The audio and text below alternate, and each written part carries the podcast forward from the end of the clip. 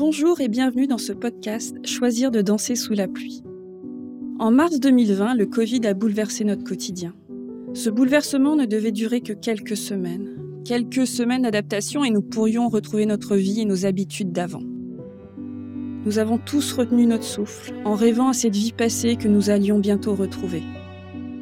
Nous avons tous vécu la situation de manière très différente. Nous avons tous fait de notre mieux face à l'incertitude, aux difficultés et aux contraintes. La résilience, c'est cette capacité à surmonter les épreuves, à rebondir malgré les difficultés.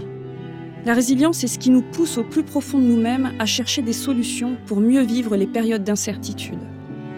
Aussi, j'ai souhaité mettre à votre disposition ce podcast pour vous permettre d'explorer le processus de résilience. Notre objectif est qu'après avoir écouté les 8 épisodes, vous trouviez de bonnes raisons de choisir de danser sous la pluie. En riant, en admirant la force de la nature, en vous réjouissant que votre jardin soit arrosé. Bonne écoute.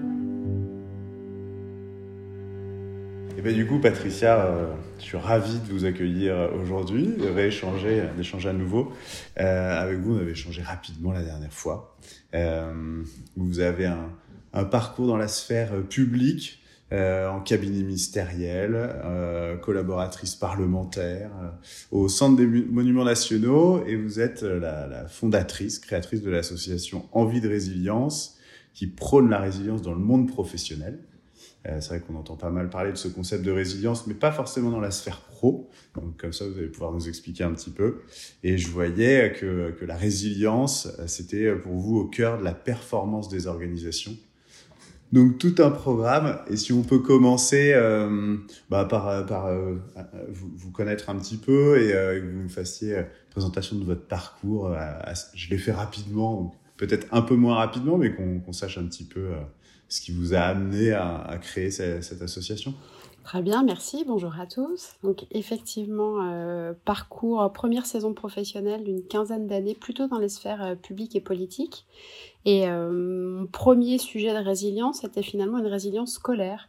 Ce qui se trouve que moi j'ai décroché après un bac économique et social et que j'ai eu la chance de croiser des gens qui m'ont fait confiance euh, et qui n'ont pas jugé sur mes diplômes.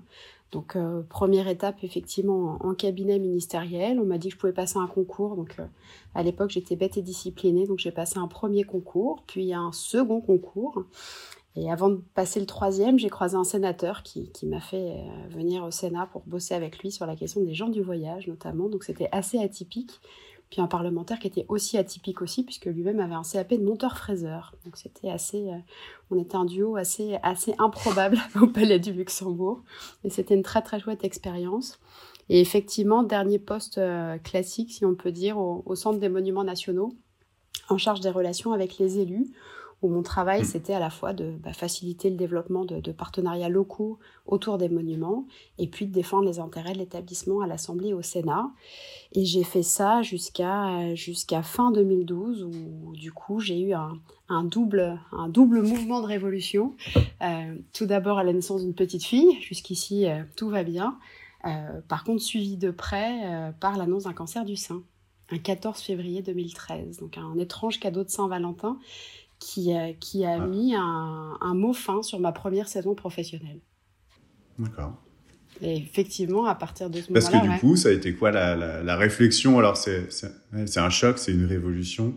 Euh, et ça a généré ça Ou qu'est-ce qui se passe dans la tête à ce moment-là, justement, pour se dire tiens, euh, bah, je vais rentrer dans une autre phase? Alors, il y a, il y a toute la phase, effectivement, où je vous passe les détails de la sidération, où on est un petit lapin devant les phares d'une bagnole sur une route départementale, où on se dit, mais euh, j'ai 35 ans, j'ai un petit bébé de deux mois, c'est un peu tôt pour partir quand même. Et, euh, et, une fois tous les protocoles de soins mis en place, bah, finalement, euh, c'est là où le chemin de résilience débute. Et je peux le dire maintenant, sur le coup, je pouvais pas le dire, mais ce moment où finalement on commence un petit peu à, à reprendre pied. Et c'est vrai qu'une question qui a été très très structurante, moi, dans mon parcours, à la fois de, de de guérison et de reconstruction, ça a été de me demander ce que j'allais faire quand je serais grande.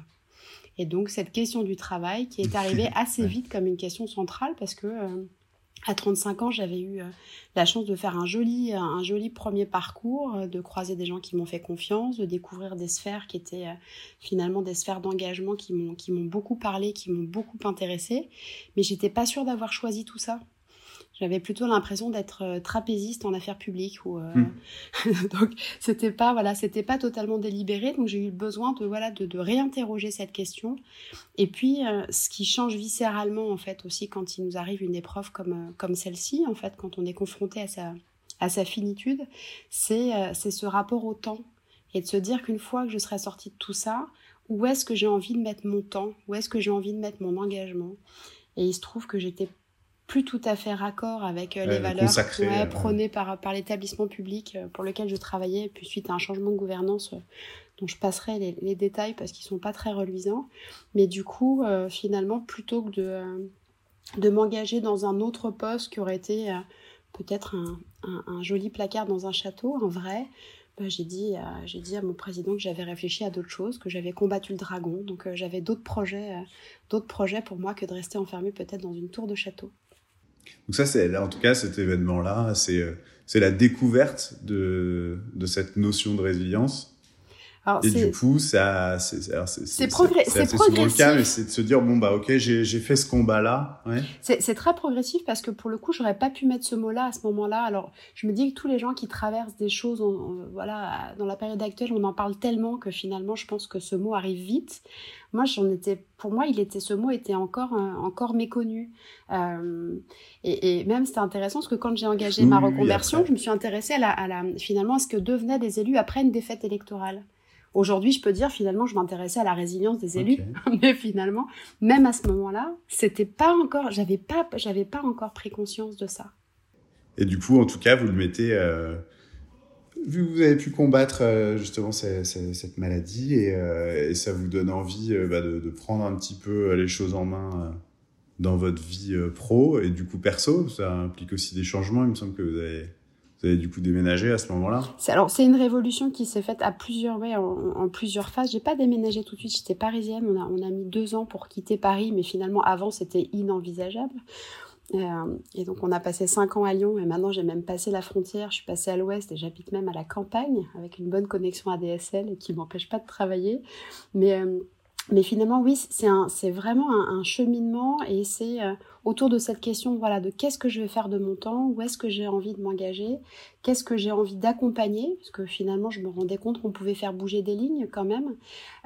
mais par contre la grande, la, la, la grande découverte c'était de se dire que ben, on pouvait, il se passait quelque chose après une épreuve dans la vie d'une personne et que quand cette personne revenait au travail, elle avait euh, développé un certain nombre, aujourd'hui on oserait parler de talents ou de soft skills alors qu'on pouvait absolument pas imaginer ça. Et en fait, moi forte de cette, de cette conviction-là, je suis allée frapper à la porte d'entreprises pour leur proposer des accompagnements justement pour faciliter ces retrouvailles parce que c'est jamais évident de parler de ces sujets-là, encore plus dans le monde du travail. Et en fait, je suis tombée sur un os qui était que euh, moi, j'avais une vision vraiment très, euh, très ressource, très, très bénéficiaire finalement de, de, de des résultats de, la vulnérabilité. Et en fait, dans le monde du travail, j'ai constaté qu'il y avait une vision très déficitaire de ce que ça représentait. Et là, je me suis dit qu'il y avait quelque chose qui était, euh, pas OK. Alors, personnellement, ça m'a heurté parce que je me suis dit que quand quelqu'un peut retourner au travail, c'est un temps vraiment très, très important. C'est vraiment un, passage de la, fin de la fin d'une adversité quand même très forte. Quand on atteste qu'on peut retourner au travail, c'est qu'on peut le faire et que finalement cette personne qui pouvait revenir, bah, l'entreprise ou, la collectivité savait pas comment finalement s'y prendre et elle savait tellement pas s'y prendre qu'en fait elle avait pas tellement non plus forcément bien maintenu le lien depuis que la personne était partie parce que euh, on ne sait pas trop comment ça va être euh, reçu, parce qu'il y a le secret médical, il y a, le secret euh, de la vie personnelle, et, tout ça est important, mais finalement, on se retrouvait avec des situations où c'était très compliqué de renouer le dialogue et de pouvoir évoluer vers quelque chose qui permette à la personne ben, de, renouer avec ses anciennes fonctions ou, d'autres, et à une entreprise de bénéficier finalement d'un vécu, d'une transformation, qui est une transformation certes radicale, mais qui est... Euh, très précieuse dans un monde du travail qui lui-même est en profonde transformation. Et la dernière année qu'on vient de vivre ne sera pas là pour, pour me démentir sur ce point-là. Mais c'était pas, c'était pas, même encore bah, aujourd'hui, c'est pas sûr que tout le monde va le vivre ce retour au travail finalement. C'est vrai que c'est souvent le cas, alors on en parle peut-être plus souvent après des événements beaucoup plus heureux euh, euh, comme les congés maternité, les choses comme ça, mais c'est vrai qu'il y a toujours ce retour qui est en plus bah, source d'anxiété pour les, les, gens qui reviennent.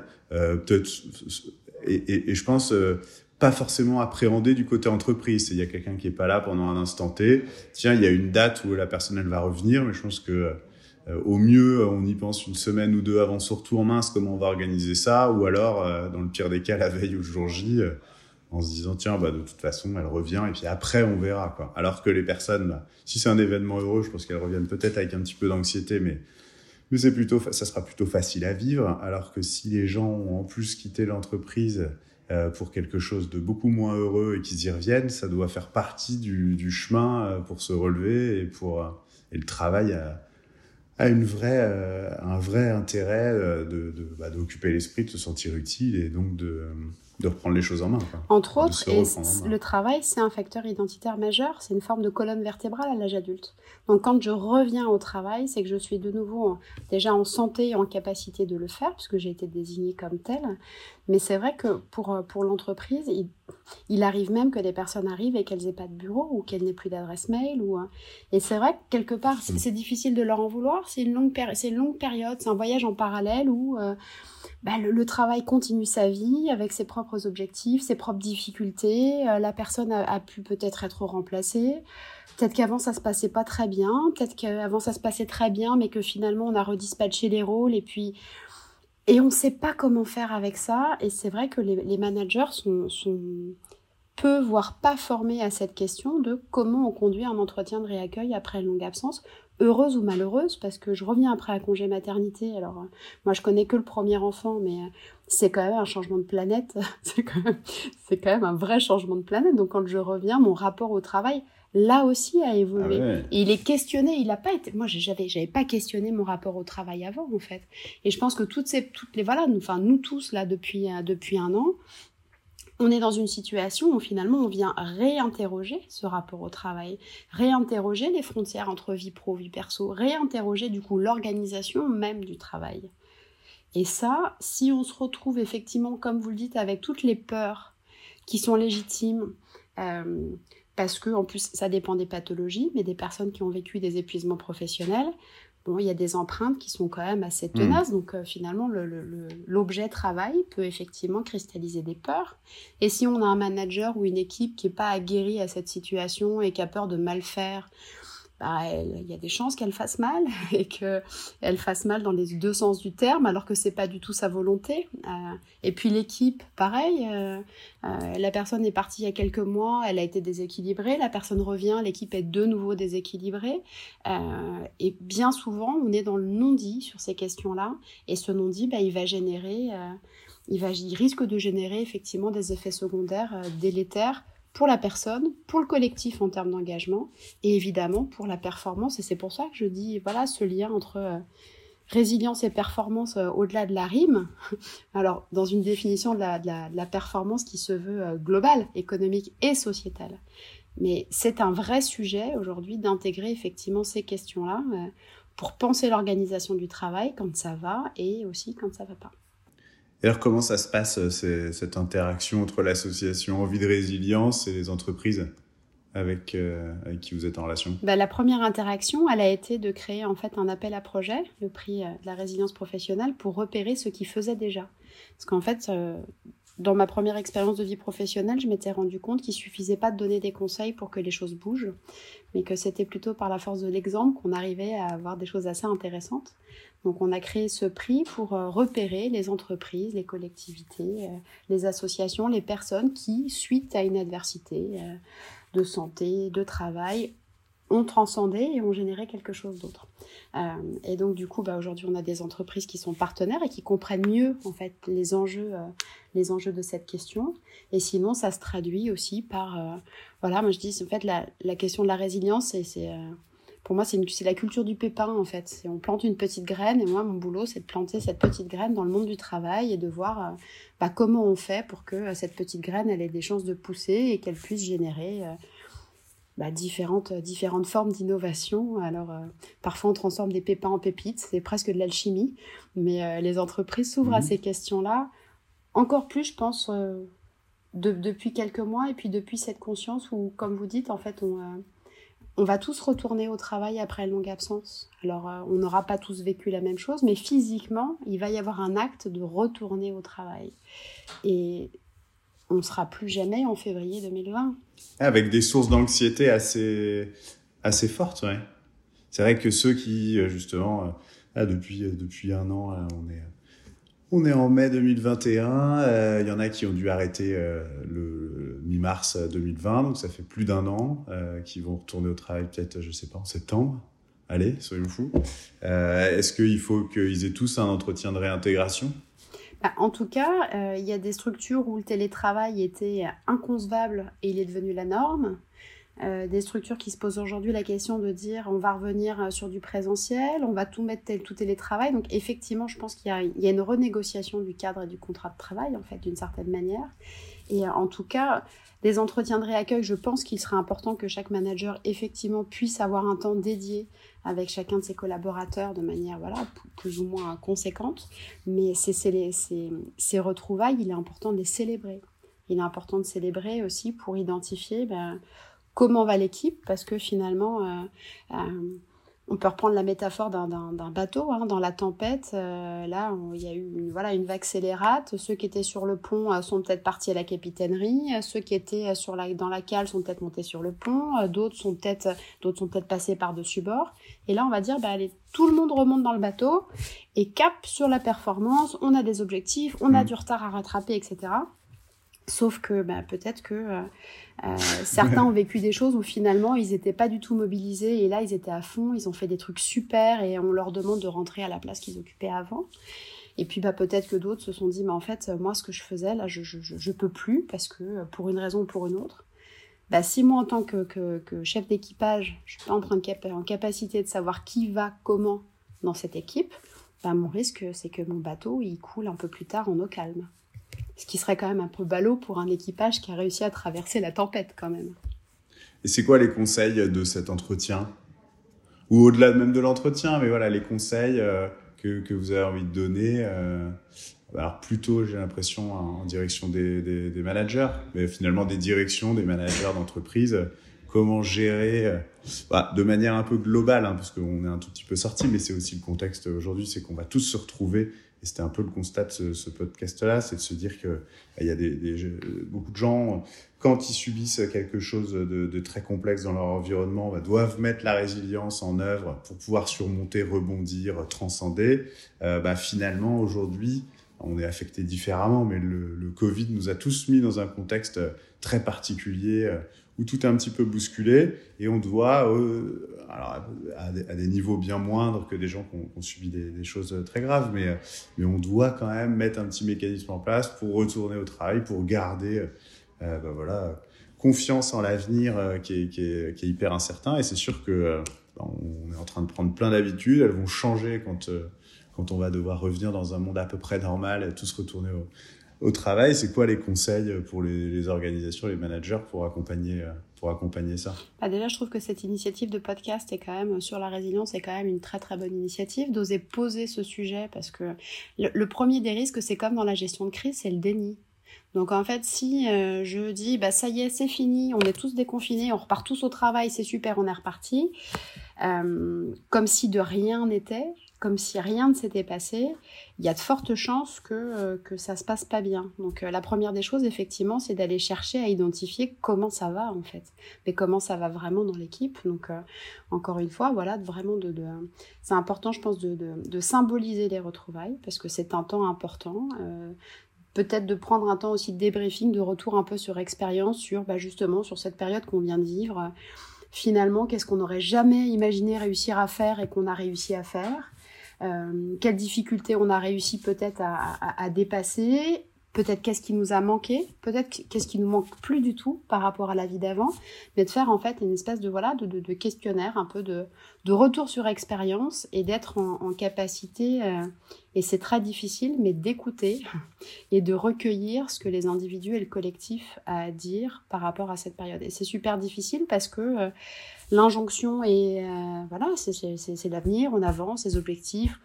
Et donc, comment je vais réussir à, euh, en tant que manager, en tant que dirigeant, à, préserver cet espace-temps, qui est un espace à la fois très, euh, très, très important, très, très, très, très puissant de dire on peut refaire collectif et en même temps d'une intense fragilité parce que parce que qu'est-ce qu'ont vécu les gens euh, dans, leur confinement euh, euh, Comment les gens ont géré effectivement le stress Comment leur qualité de vie se sont peut-être détériorées On a des chiffres qui sont quand même très très inquiétants sur, sur le, le, le, les aspects psychologiques, sur les troubles alimentaires. Enfin, on a quand même quelques indicateurs qui nous disent que la société française va pas bien.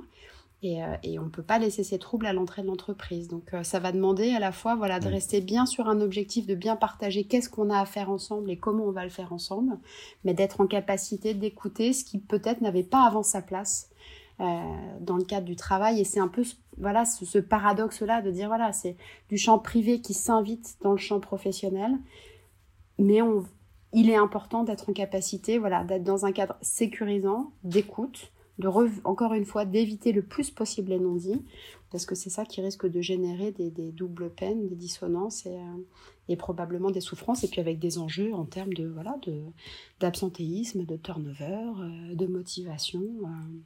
C'est ça qui est complexe souvent, bah, parfois, quand on est manager ou là pour pour une direction, je pense aussi c'est cette c'est cette différence en fait, euh, on, on, le subit de manière très différente. Euh, là, là cette épreuve-là, euh, il y en a euh, qui, j'imagine, c'est pour ça, je pense que vous dites, c'est difficile aussi d'écouter, de prendre ce temps-là, mais pour comprendre que tout le monde est affecté de manière différente et de surtout pas se dire bon allez, moi ça va, donc toi aussi ça va, on va pas il va pas faire sa chochotte. C'est tentant, c'est tentant quand même. On l'a. Ouais. c'est tentant, c'est très tentant. On en a déjà tellement parlé qu'on a envie aussi, je pense, de mettre ça derrière. Et je pense qu'il y aura cette tentative-là. Euh, et c'est vrai que c'est difficile d'écouter euh, ou, de mesurer. Là, c'est vraiment dans ce que vous dites. Il, il faut pas euh, négliger l'importance pour les gens de s'exprimer. Et en général, c'est ça. C'est quand il y a quelque chose qui qui va pas bien, de le dire et de le formuler, c'est déjà la moitié du chemin. et là, ça va être ça. C'est qu'il va y avoir des gens qui vont l'appréhender de manière très très différente et, euh, et c'est sûr que les entreprises, ben voilà, il y aura forcément un petit peu de retard, il y aura forcément un petit peu des choses, mais, mais c'est de, de, voilà, de pas l'oublier, de le célébrer, euh, comme vous disiez, célébrer le retour. C'est une façon euh, plutôt très positive de, de, justement dire, il s'est, il s'est pas rien passé, il s'est passé quelque chose, mais c'est fini, fêtons-le, fêtons, fêtons la fin. Et puis, euh, si, voilà, si besoin, exprimez-le, quoi. Exprimons-le. Il y a de ça. En fait, dans cette histoire, on n'a pas eu la chance d'avoir un prologue. On est tombé dedans direct. Là, si on n'écrit pas l'épilogue, effectivement, on risque de passer à côté de ressources. On risque de passer à côté de, de, solutions, d'innovations, euh, de, de, nouvelles manières de travailler ensemble. Et qu'en fait, si on prend pas ce temps-là, et c'est vrai que c'est légitime, c'est comme quand on termine un traitement, on aimerait bien dire ça y est, c'est fini, allez hop, je, Ouais, mais il y a, y a, voilà, y a une, une, histoire, ça se termine. Et en plus, on risque d'avoir quelques répliques. Donc, on a vraiment besoin de savoir si on avait encore une saison 2, une saison 3, une saison 4, de marquer un temps sur cette période-là. Voilà, qu'est-ce qu'on en a fait? Qu'est-ce que. Encore une fois, voilà, d'identifier vraiment les ressources que nous a permis de, d'identifier cette situation et de prendre ce temps, voilà, de, de l'épilogue. Et ça va, il va durer combien de temps, cet épilogue? Alors, je n'ai pas de boule de cristal. Non, mais à peu près sur cette expérience que vous avez justement euh, plutôt de, de, de, résilience dans le monde d'avant, euh, où il fallait accompagner les gens qui avaient subi un traumatisme, qui reviennent en entreprise. Il, ça peut durer combien de temps, euh, cette réadaptation? En fait, la, la grande variable d'ajustement qui fera que ça sera plus ou moins rapide, ça aura été la qualité du lien qui aura été maintenu pendant l'absence. Ok. Le secret, c'est ça, de la qualité du lien et du maintien du lien euh, pendant le télétravail ou pendant une absence euh, maladie, euh, de cette qualité du lien va générer soit des retrouvailles, soit des séparations, soit des divorces pour faute. Donc c'est vrai, c'est vraiment ça. Non, mais c'est vrai. On peut, on peut se séparer après oui, longue absence, mais plutôt par consentement mutuel, tout le monde y gagne. Mais ça va vraiment être ça, cette capacité dont on a, voilà, dont on a gardé le fil, euh, et que finalement, bah, quand on va se retrouver, ouais, on va marquer quelque chose, on va être content de repartir ensemble, on va. Par contre, effectivement, si le lien a été rompu, si euh, la communication, les informations circulent mal, euh, si, en plus, ça dépend des structures. Je veux dire, il y a des structures qui risquent d'être touchées par des plans sociaux. Il y a d'autres structures qui sont moins touchées par rapport à ça. Donc, c'est de l'humain, c'est encore plus de l'humain, de l'humain qu'avant, quoi. Euh, donc, en tout cas, je pense qu'il y a des rendez-vous à ne pas louper, ne serait-ce que pour pas que ça dure trop longtemps. En respectant les conditions sanitaires qui sont les nôtres, évidemment. Mais le café d'accueil, le, premier café qu'on va repartager, il aura une saveur particulière. Mais il faut commencer dès maintenant.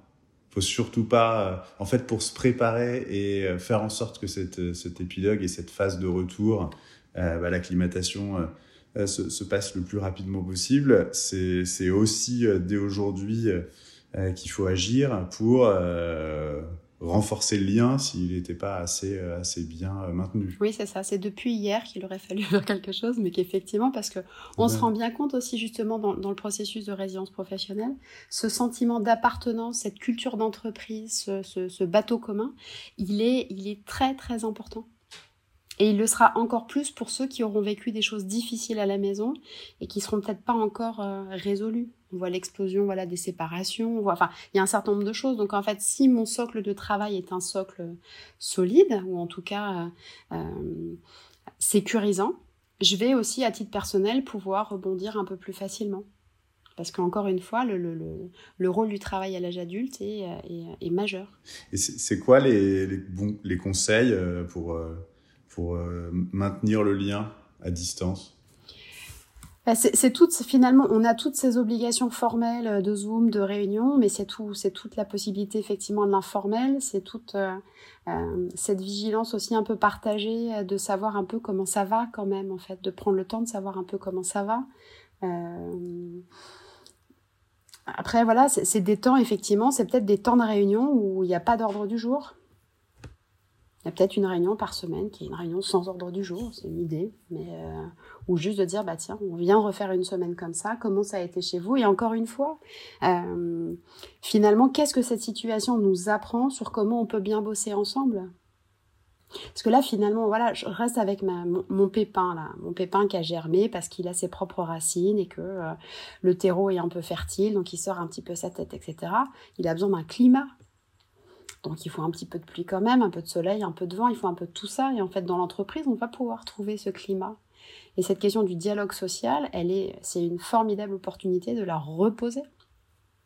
Comment on peut travailler ensemble? Comment on peut bien travailler ensemble? Non pas pour dire euh, moi entreprise je suis responsable de ton bonheur, etc. Parce que tout ça est discutable, mais comment on trouve des conditions pour que dans l'objectif qui est le nôtre, dans la mission qui est la nôtre, on trouve, on trouve un fonctionnement qui soit euh, adapté aux conditions, aux conditions qui sont les nôtres aujourd'hui. Donc, euh, parce que encore une fois, notre rapport au travail est interrogé, bousculé, et par ricochet, l'organisation du travail est à réinterroger. Et comment soi-même, parce que là c'était plutôt euh, voilà les conseils plutôt manager, mais pour un peu pour tout le monde, c'est quoi les conseils pour pouvoir s'approprier ou concrétiser en tout cas positivement cette notion de résilience? Comment on peut euh, soi-même, tout seul déjà, travailler pour euh, bah, voir un peu plus euh, le côté ensoleillé que, que pluvieux bah, A priori, on n'a pas la main sur les événements de la vie. Par contre, on peut avoir la main effectivement sur la manière dont on va les appréhender et sur ce qu'on va en faire. Là-dessus, on a finalement deux leviers principaux qui sont les leviers comportementaux. Donc tout ce que je vais pouvoir mettre en place en termes d'action, en termes de recherche de solutions, en termes de demande de soutien, en termes de vraiment dans, l'acte. Tout ce que je vais mettre en place aussi pour me faire du bien, pour soutenir mes besoins, euh, pour veiller un peu à mon hygiène de vie parce que euh, on a pris tous quelques petits kilos et que on va peut-être moins faire de sport, mais vraiment d'identifier dans les actes ce qui me fait du bien. Et l'autre volet, il est, effectivement mental, et c'est ce que vous dites avec le soleil.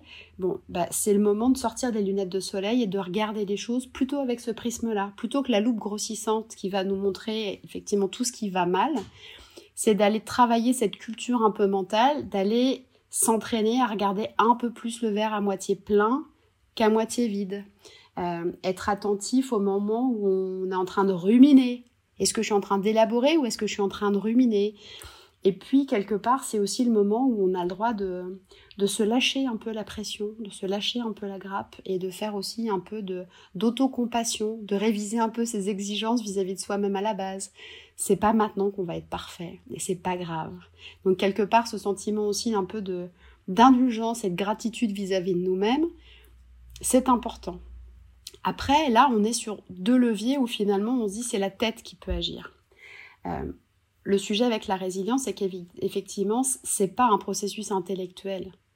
C'est un processus de vécu aussi émotionnel et corporel. Et donc, je me dis, dans tout ça, surtout, c'est aussi d'être vraiment attentif à ce que notre corps ressent, en fait. La fatigue, euh, euh, le besoin de s'oxygéner, euh, les douleurs, d'être très attentif à ce que nous dit notre corps, même quand il chuchote, pour justement pondérer ce travail qui pourrait être vraiment dans la tête et qui ferait que non pas on serait dans un processus de résilience, mais de résistance, et pas la résistance à Jean Moulin, non, la résistance de, l'épuisement. Donc, on peut agir, on peut regarder les choses du bon côté, c'est important de s'entourer, c'est important de chercher ce qui nous fait plaisir, mais d'essayer toujours d'avoir un petit moment de contact avec soi-même sur comment à l'intérieur de moi, comment ça va en fait. Euh, et si ça va pas et eh ben si ça va pas, bah non non mais bah, oui, bah, bien sûr, bien sûr, bah, apprendre à écouter et puis surtout une des, on dit en fait un des facteurs de, de, de protection dans, dans, le processus de résilience, c'est aussi le, le, la capacité à demander de l'aide et à se faire aider en fait parce que on a le droit de voilà on a le droit de, de ne pas aller bien et euh, alors oui, en plus, on peut toujours, on peut toujours relativiser. Certains ont perdu des proches, euh, certains euh, sont dans des Covid longs, peut-être que ce qu'on vit est peut-être pas si grave que pour d'autres, etc.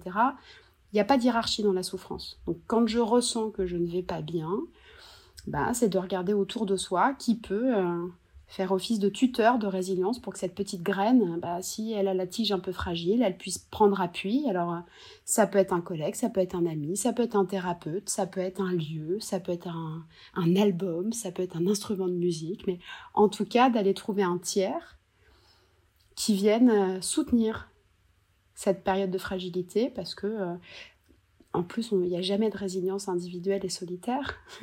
c'est un exercice, c'est une conjugaison, comme on dit un peu en riant, mais euh, c'est du singulier pluriel. Il y a ce que j'ai en moi, j'ai mes propres ressources, et ces propres ressources, elles vont venir bah, fructifier aussi grâce à, grâce à mon environnement. je rebondis juste, c'est assez léger, mais, euh, mais sur l'instrument de musique, où je crois que les, les, ventes de guitares ont explosé l'année dernière. Je crois que c'est la marque Fender mmh. qui est des plus belles marques de guitare américaines et qui a fait pour la première fois de son histoire, euh, enfin qui a fait le plus beau chiffre d'affaires quoi. Parce qu'effectivement c'est assez gratifiant. Il y a beaucoup de gens qui se sont mis à la musique et c'est vrai que il y a ce côté un petit peu méditation où on prend du temps pour soi euh, et puis en plus c'est on voit on voit une progression, on voit qu'on qu'on développe de nouvelles compétences et puis en plus euh, quand on commence à savoir un peu jouer, c'est assez, assez, plaisant, hein, comme euh, ce qu'on arrive à produire. Et, euh, et, et de, de, de, tout ça, euh, comment on fait pour, pour aller plus loin, pour se renseigner, pour maîtriser un peu plus euh, ce, ce, ces procédés de résilience? Ah, Est-ce qu'on maîtrise? Qu'est-ce qu'il faut lire Qu'est-ce qu'il faut aller écouter Qu'est-ce qu'il faut lire sur les, on va dire, sur les, voilà, sur les, les gammes dans la musique, les gammes de la résilience, c'est effectivement tous les travaux de Boris Cyrulnik ou de Serge Tisseron. Donc effectivement, pour bien comprendre euh, au, travers de ces histoires les mécanismes. Euh, mais, euh, mais encore une fois, je veux dire, voilà, c'est ça ne se décrète pas la résilience. On a, on a pourtant décrété l'opération résilience comme réponse à la, à la, guerre contre la Covid, mais la résilience, c'est ouais, c'est comme les antibiotiques, c'est pas automatique ça ne se décrète pas. Par contre, ça se cultive et que finalement, si on veut vraiment cultiver et soutenir notre résilience, bah, j'ai envie de dire cultivons le lien, euh, cultivons euh, l'écoute, cultivons euh, la parole authentique, prenons soin de nous, écoutons nos besoins, mettons le nez dehors. je pense que c'est tous ces environnements-là, en fait, qui vont venir soutenir la personne cultivons notre humour, parce que l'humour, c'est aussi un, un, point d'appui très important euh, dans les traits de personnalité, justement, pour soutenir, euh, pour soutenir la résilience. Plus que, euh, plus que de chercher à répondre avec la tête, en fait. Bah, ouais, ça peut être l'humour, le discernement, le, voilà, le lien, le parce que finalement, enfin voilà, encore une fois, on peut, on peut pas la, on peut pas la décréter et le risque, c'est que la frontière, elle est vraiment ténue avec la résistance et qu'on voit quand même pas mal de situations où les gens s'épuisent. Alors euh, il y avait l'épuisement professionnel, mais l'épuisement personnel aussi. Donc finalement, je, je, je peux pas me décréter résiliente. Je peux pas, je peux pas garantir que. Parce que résistance, la résistance, c'est passif. Alors non, la résistance, c'est alors quand on résiste, on peut résister, on peut résister de différentes manières. On peut résister, voilà, la, référence à Jean Moulin. Euh, là, c'est une résistance contre. Mais là, l'idée, ça serait de venir nourrir finalement une suradaptation à une situation où je mets en place tout ce qui va me permettre de tenir encore, pour pas, mais, mais tenir encore en, en s'épuisant en fait. Donc, c'est pas du tout la même chose qu'un moment de se dire, c'est pour ça que je dis voilà, il y a ce qu'on peut faire avec la tête, il y a ce qu'on peut faire avec nos actes, mais que dit notre corps? Si mon corps, euh, si euh, mon sommeil est pas terrible, ou si j'arrive plus à me lever, ou si, euh, bon, j'aime bien boire ma petite bière le soir, mais finalement c'est plus une, c'est deux, c'est trois, si d'être attentif vraiment à ça, qui sont finalement des, des, des, des symptômes de de déminéralisation en fait on va dire un peu un peu de soi. Mmh. donc vraiment d'écoute de soi. Et c'est très difficile parce que la période nous demande beaucoup beaucoup d'énergie euh, bah, pour faire face. Mais à quel moment finalement où est la limite? Parce que là on est en train de, se projeter euh, dans une situation où effectivement il y a eu une expérience collective de vulnérabilité et on rentre pas dans le détail de ce que les gens ont vécu dans leur chair. Euh, mais enfin quand quelqu'un siffle la fin de la récré, ou quand la maladie, ou quand le deuil, ou quand. Euh, même si j'ai passé mon, je sais pas, mon bac, mon bac résilience, euh, c'est quand je suis dedans que, que je vais faire avec ce que j'ai en moi et que euh, finalement mes traits de caractère, les gens qui m'entourent, les endroits que je fréquente, c'est ça qui va faire la différence. Et quand bien même j'aurais lu tout Cyrulnik. Ouais. Euh, ok. Bah, je trouve qu'on a déjà fait un, beau tour. Est-ce qu'il y a des choses euh, que vous auriez voulu rajouter ou qu'il faut savoir pour pouvoir appréhender euh, de manière plus positive tout ce contexte-là? Je pense que c'est déjà. Bah, pour moi, c'est déjà bien. C'est pas mal. Après, moi, il y aurait un, vrai appel à la responsabilité en fait vis-à-vis -vis des entreprises, vis-à-vis -vis du monde du travail parce que c'est très délicat d'appréhender ces questions-là parce que ça vient toucher à des sujets voilà, de, de, finiture, de finitude, d'échecs, d'erreurs, enfin des choses qui sont très difficiles et, euh, et, quand on est dans le monde du travail, on est plutôt tourné vers la performance, etc. Et de se dire que euh, là, le travail a une formidable occasion d'incarner une certaine forme de responsabilité au-delà des mots euh, qui peuvent être énoncés dans des rapports de responsabilité sociétale, là, il y a une vraie opportunité de passer aux actes. Et, euh, je pense qu'une euh, entreprise qui est aux côtés de son collaborateur quand il est dans le dur, un collaborateur est aux côtés de l'entreprise quand elle est dans le dur. Et c'est vraiment l'occasion de peut-être de, de réconcilier un peu cette question du travail, en fait. Donc une invitation effectivement voilà, à un petit peu peut-être de courage en la matière et d'oser poser le débat. oui, c'est d'accepter euh, les faiblesses. Quoi. Enfin, c'est, peut-être pas le meilleur terme, mais, mais c'est que euh, euh, les, ses collaborateurs, bah, ils, ne sont pas au top tout le temps et que quand ils le sont pas, bah, c'est aussi le rôle de l'entreprise de les accompagner. Quoi. Bah, surtout que c'est pas que les collaborateurs, c'est, c'est chacun d'entre nous, quelle que soit la seule égalité entre vous et moi. Euh, c'est ce qu'on vit quand on tape dans le dur. Euh, je suis dirigeant, je suis pas dirigeant, je suis à la campagne, je suis en ville, je suis jeune, je suis vieux, je suis blanc, je suis noir. La seule égalité qui vaille entre nous, finalement, elle est là. C'est cette vulnérabilité à un moment. Et, euh, et l'idée de se dire, c'était pas, il n'y a pas le monde d'avant et le monde d'après. C'est une occasion de faire le monde d'avec. Un principe de réalité qui est oui, bah oui, l'homme, euh, l'homme et, l'économie sont, mortels. Mais c'est aussi ça qui nous rappelle qu'on est vivant et tout ce qu'on peut faire ensemble. Ça, c'est une belle chute. Bah, je crois en la capacité de la belle chute, parce que c'est dans la chute qu'il y a le rebond. Sans chute, pas de rebond. Bah, c'est ce qu'on va aller chercher, ce rebond. Mm. Euh, pour tout, d'ailleurs. Mais il, arrive. On le voit, on l'aperçoit. Il, se cultive et puis c'est voilà, c'est euh, la vie alors, est-ce qu'il y a des beaux exemples, je sais pas, d'entreprises qu'on fait euh, euh, soit de, de, très beaux progrès, ou finalement, quand vous les avez euh, contactés, qui avaient déjà de, des mécanismes en place pour, pour accompagner ça? c'est un sujet qui est hyper dur parce qu'on touche au management. Je crois que la stat, même si j'aime pas les stats, mais celle-là, elle est assez rigolote, c'est que ça doit être autour de 70-75% de gens qui sont mécontents de leur manager. S'ils sont mécontents, c'est que soit ils ont une attente en fait du management ou de leur manager qui est un peu trop, qui est décalé par rapport à la réalité, ou alors que c'est vraiment mais hyper dur d'être un bon manager, ou les deux. Mais c'est quoi les, les belles. Bah, J'ai envie de dire réponse le 17 juin au matin au CNAM à Paris euh, pour euh, la remise des prix, la ah, résidence professionnelle. voilà. Euh, Non, il y a des, des, belles histoires sur la première édition. Moi, j'avais été très marquée par Franprix qui avait mis en place un programme d'inclusion des SDF. En fait, c'est un jour, il y a un, ah un directeur de magasin qui appelle la RH, on dit j'en peux plus d'appeler les flics. J'en peux plus en fait. Et ils ont monté un programme avec Emmaüs Défi. Et aujourd'hui, il y a des CDI qui sont signés euh, par des gars euh, qui buvaient des coups euh, à longueur de journée devant, devant les boutiques. après, moi, je me dis sur et c'est là où on pourra mesurer qu'on a réussi à faire du boulot. c'est qu'aujourd'hui, il y a plein d'entreprises qui ont mis en place des choses, mais en fait, elles sont quand même pas bien positionnées vis-à-vis du burn-out. Et du coup, ça les empêche de communiquer aussi là-dessus.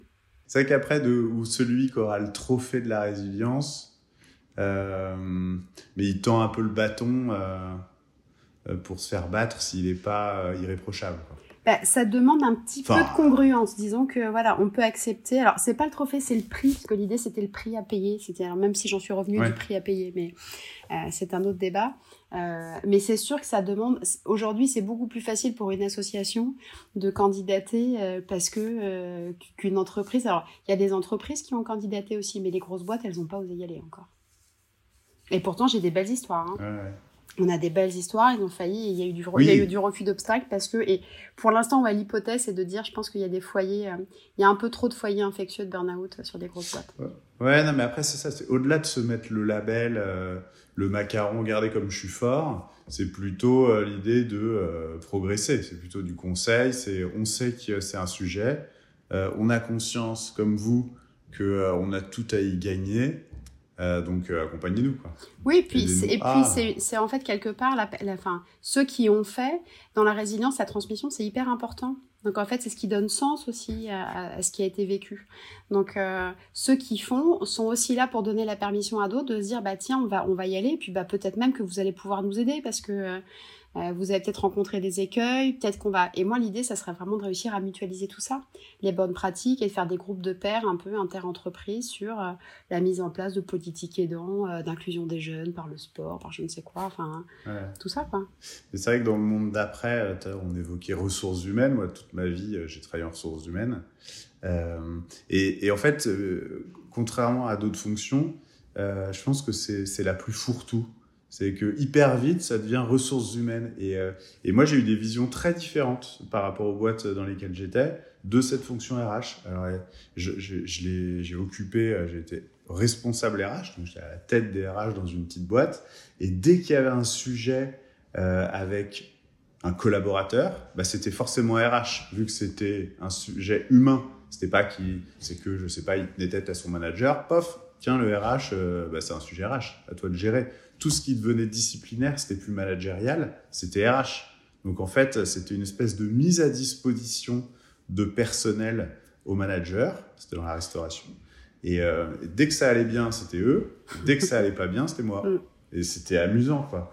Et là, je pense qu'avec ce, ce Covid, euh, où euh, le, là, il y avait des articles, hein, les burn-out, là, c'est les DRH qui commencent à les avoir parce mm. que depuis un an, euh, bah, du jour au lendemain, ça a été, euh, bah, vas-y, euh, va, chercher enfin mets tout le monde au chômage partiel, va sur la plateforme gouvernementale pour aller prendre les aides, etc. et compagnie. C'était un sujet ultra mm. compliqué. Puis après, il y a ce, tout ce sujet de maintien du lien qui du coup dit bah voilà, alors les RH, on fait comment? Oui, alors qu'il y a un travail d'éducation. il y a un gros sujet, un gros sujet de plan de formation, je pense là-dessus. Et c'est vrai que je me dis en fait, les, les, euh, la fonction RH, c'est un peu le jambon euh, dans le sandwich de la dissonance, quoi.